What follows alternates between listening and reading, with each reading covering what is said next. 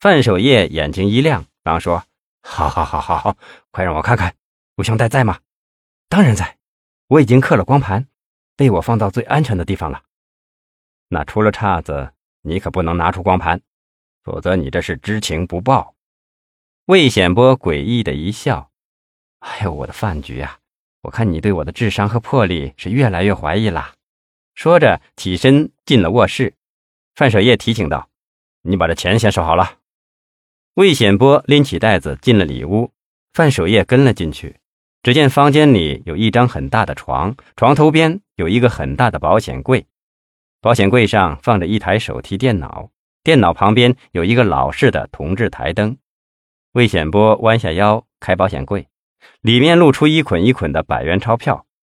范守业说：“哼，你小子的小金库还颇丰厚呢。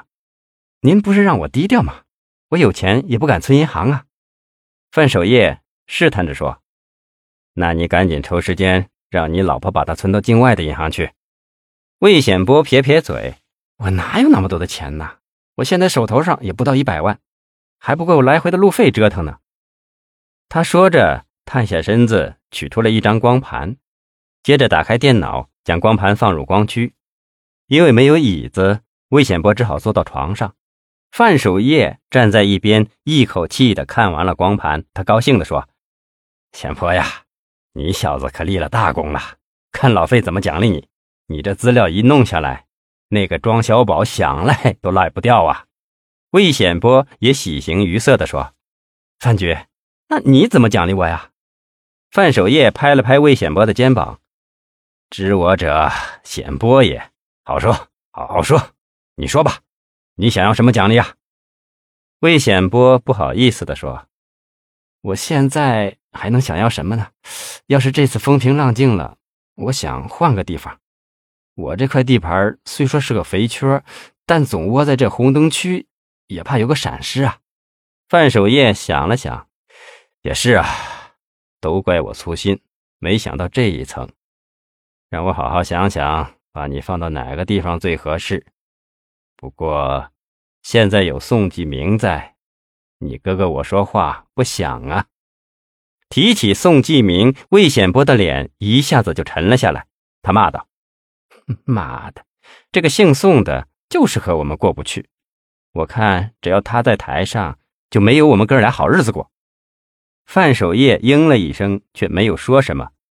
魏显波继续目露凶光地说：“范局。”听说他收了别人的十万美金，上面想双规他，但没有规成，是不是他的后台很硬啊？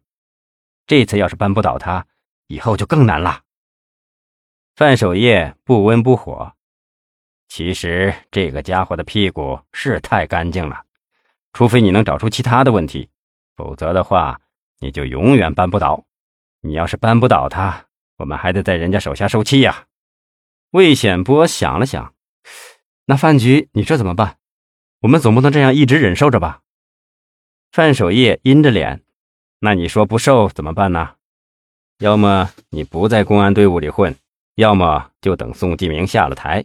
可我看现在文艺和赵东林都护着他，等他下台，我们都得等得白了头发。他下台了，我们也就退休了。魏显波依然是愤愤不平，那怎么行啊？总不能让这狗日的拦了我们的道吧？范局，我是您一手提拔起来的，您说怎么办，我就去怎么办。范守业沉默不语，许久才低沉地说：“除非让宋继明从人间蒸发了，否则咱们就得一直平庸下去啊！”魏显波依然是很激动，那我看就来个干脆点，让他早一点人间蒸发。范守业忙说：“你小子！”怎么能有这种想法呢？咱们好歹也是共产党员呢，怎么能对自己队伍里的同志下黑手呢？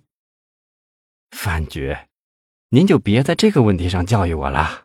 我们不是看不出来，您那么有才华，可您就甘心情愿给他们打下手，受他气吗？范守业故作心平气和地说：“我们都要顾全大局的干事业呀，尽管受气，可我们还得好好的把本职工作做好。当然。”你如果想干大事，范哥，我甘愿为你当人梯。